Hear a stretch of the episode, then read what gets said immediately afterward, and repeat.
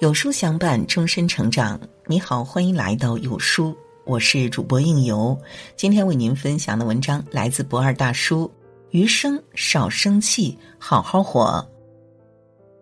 叔本华曾说：“针对别人的行为动怒，就跟像一块横在我们前进路上的石头大发脾气同等的愚蠢。善待自己，从少生气开始。生气伤害的是自己。”不管你和谁生气，受伤的永远是你自己。同事小晴脾气不好，非常敏感，总会是因为小事儿生气，身上总是带着戾气。时间长了，和他相处的同事朋友都远离了他，他的身体也每况愈下，心脏总是不舒服，也会有一点偏头痛。医生了解到情况后，告诫他，除了注意睡眠和饮食外，以后尽量少发脾气，多出去走走，否则很容易加重病情。于是小晴就开始收敛了脾气，调整好情绪，也不再用生气伤害自己。渐渐的，她身体恢复了健康。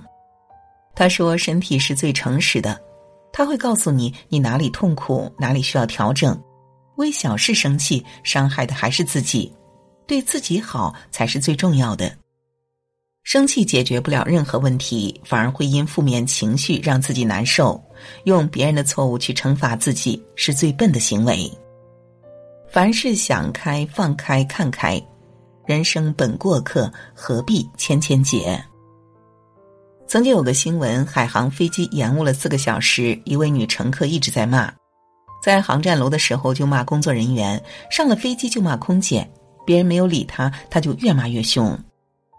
工作人员和他好好交流，于是他便扯着嗓子质问。为什么不开？任凭工作人员怎么回应，他还是不停嘴。周围的人也看不过去了，就劝了他一下，他反而更加嚣张，拉上同行的男伴和劝架的人打了起来。最后这件事一闹，飞机又推迟起飞了三个小时，而这位女子、她同伴以及劝架的人一共五个人，最后都被带进了派出所。冲动是魔鬼，使人失去理智，损人不利己。很多事情能笑着不计较的人，才是真正聪明的人。蔡康永曾说过：“容易发怒的意思就是别人做了蠢事，我们代替他们表现出笨蛋的样子。放过别人就是放过自己。生气不如争气。”张小斐曾经演戏十几年，一直是演艺圈里的小透明。在这段不被看见的时光里，他受到了很多冷嘲热讽。去剧组面试，被制片人说他外貌有问题；拍戏眼睛被炸伤，得不到关心反而被骂。多大点事儿，这么娇气就别来演了。参加综艺节目被搭档看不起，欺负他没有名气，不和他沟通就随意更换剧本，他也只能忍气吞声。经过了这么多年的沉淀，他终于在三十五岁那年，凭借着一部《你好，李焕英》火出圈。张小斐红了，品牌商、代言商也越来越高端。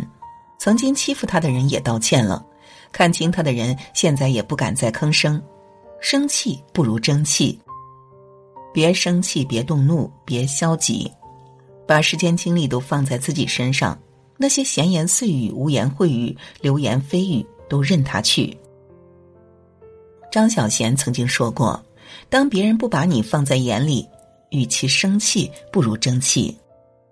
是的，现在的你不够分量，等有一天你有足够的分量，也有足够的智慧，别人的冷眼与轻视、谄媚和恭维也都与你无关。你会带着通透的微笑面对事情，也学会感恩人生所有的冷暖和真相。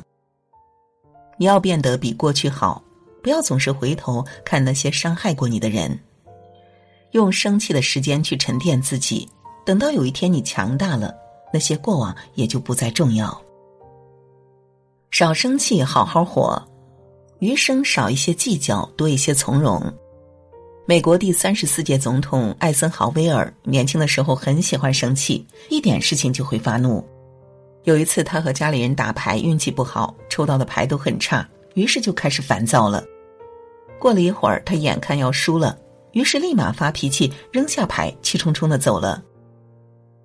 在旁边的妈妈看到后，去安慰并教育他说：“既然要打牌，就不管牌好牌坏，总要打下去。风水轮流转，没有人是常胜将军。人生也是同样的道理，只不过发牌的是上帝。不管你手里的牌是好是坏，你都必须直面它。你改变不了牌面的大小好坏，但是你能够控制自己的脾气。艾森豪威尔听了母亲的话之后，受到启发，决定要改掉爱发脾气的毛病，并且接受生活中的不如意，积极面对生活，最终也做了美国总统。